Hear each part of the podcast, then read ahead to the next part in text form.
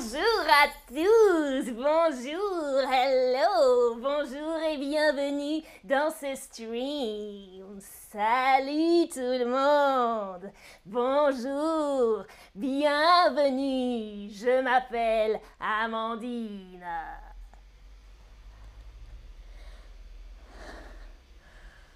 Bonjour tout le monde, salut à tous, bienvenue dans ce stream.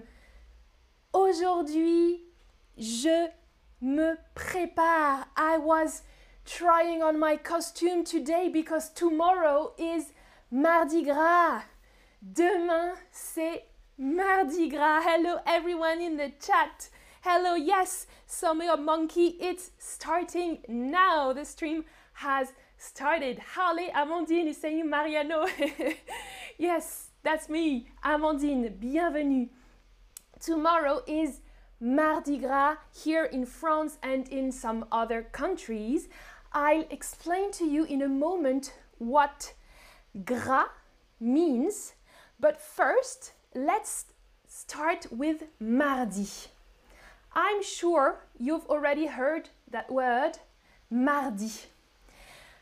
What does it mean? Que signifie mardi?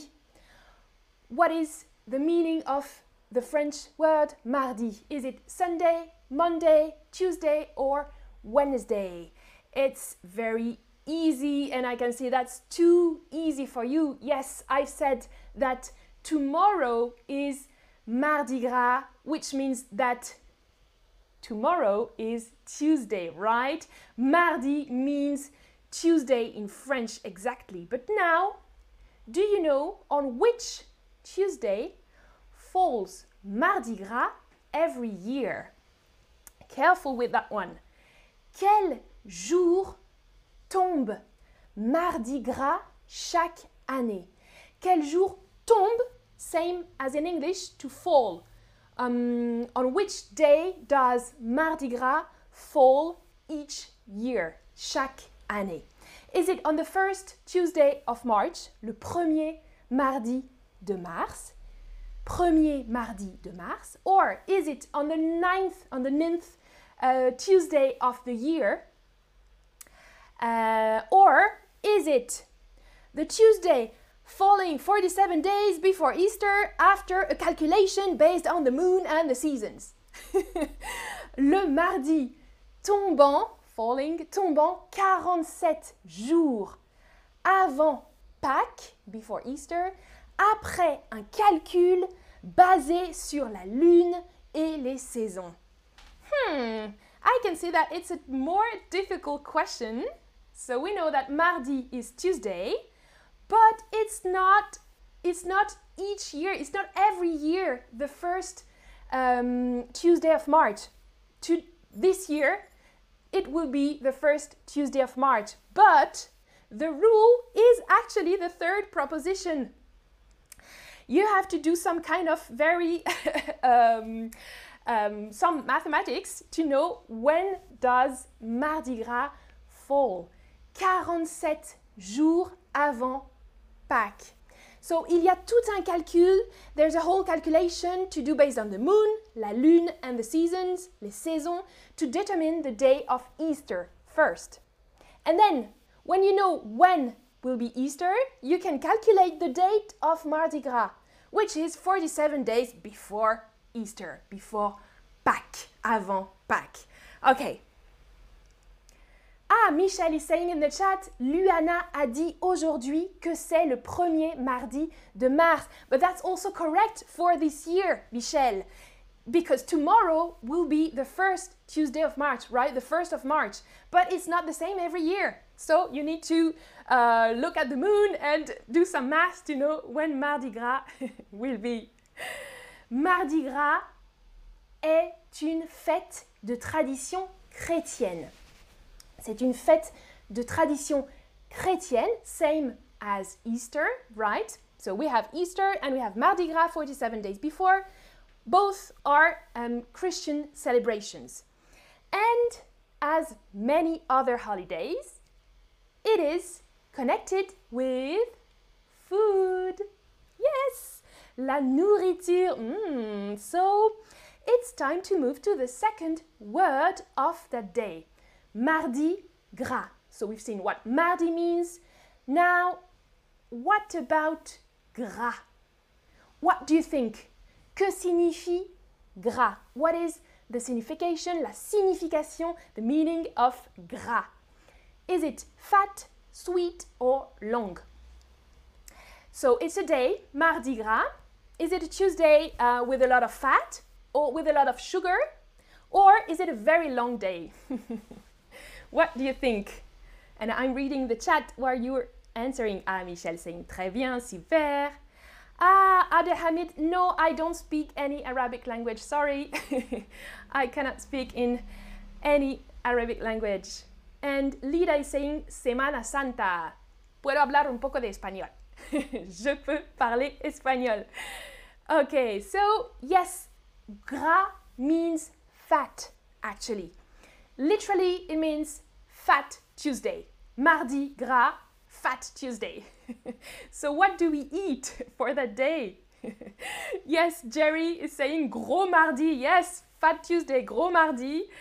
Uh, and Davy is saying in New Orleans they call it Fat Tuesday. Right, so that's a literal translation. Very good, very good. Salut Oscar in the chat. Uh, so today in France, or nowadays, um, in France for Mardi Gras, Mardi Gras, I'm not saying it with the English pronunciation, Mardi Gras, on mange, on mange des crêpes.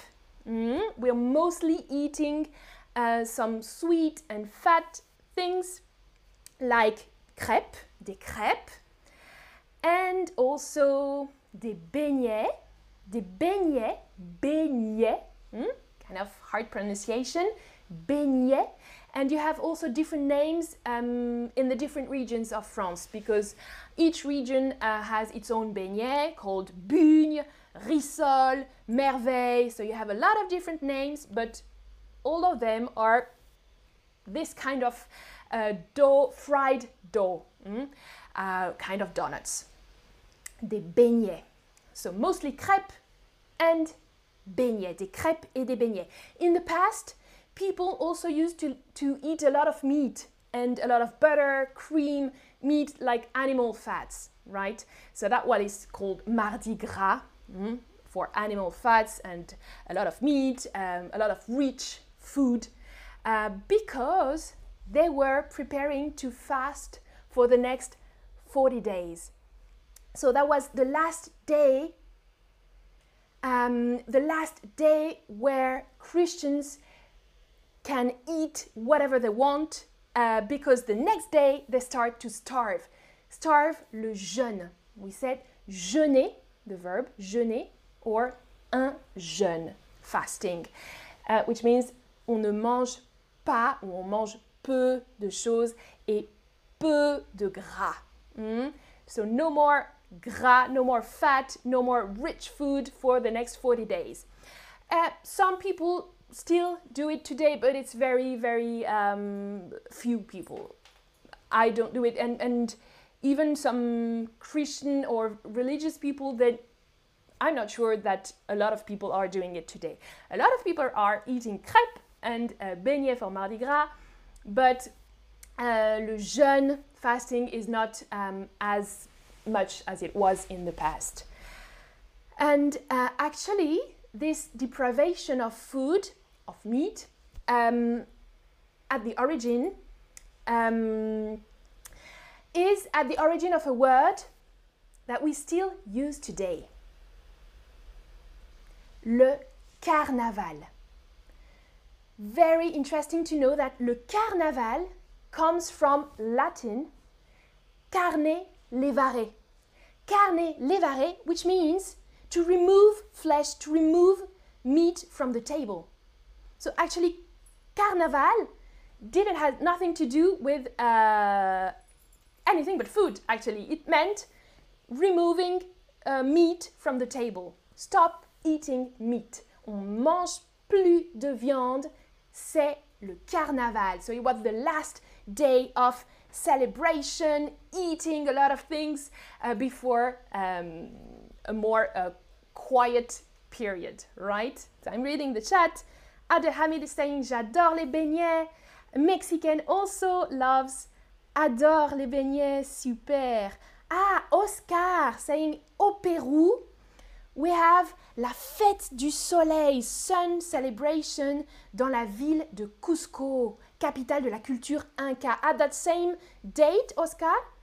Very interesting. Okay. Okay. Ah, et Julie saying beignet avec du poisson au four. Poisson, you need that double S, Julie, careful because poison means poison in French. so I'm, I'm, I hope you're not eating beignet with poison. yes, it's very interesting, Parisa. Carnaval comes from carne levare, stop eating meat. So we have some other streams coming uh, about carnival, how we celebrate, how we uh, dressing up for carnival, but I was just about um, talking about Mardi Gras and especially about food today. So I have a few questions for you now to see if you've uh, if you've been listening to me. Mardi Gras tombe, falls 47 days, 47 jours avant, before Noël, Pâques or l'été. Avec quelle autre fête Mardi Gras est connecté mm -hmm. Mardi Gras is connected with another date and it happens 47 days before Easter, Pâques en français. Pâques, exactement. Que mangent les Français pour Mardi Gras? And you have to type your answer here in the box. What do French people, and I'm sure other nationalities, eat for Mardi Gras? And in the chat, Oscar is saying La fête du soleil, c'est le 24 juin. Okay, okay, so not in March. Good, good, good. Alors, que mange exactement des beignets? Very well done on the, on the spelling. Des crêpes, also with that accent. Very, very good. Bravo, bravo, bravo. Des crêpes et des beignets, exactement. Et vous, and you, what do you eat? Est-ce que vous mangez quelque chose de spécial pour Mardi Gras? Oui ou non? And if you say yes, tell me in the chat what do you eat uh, for Mardi Gras?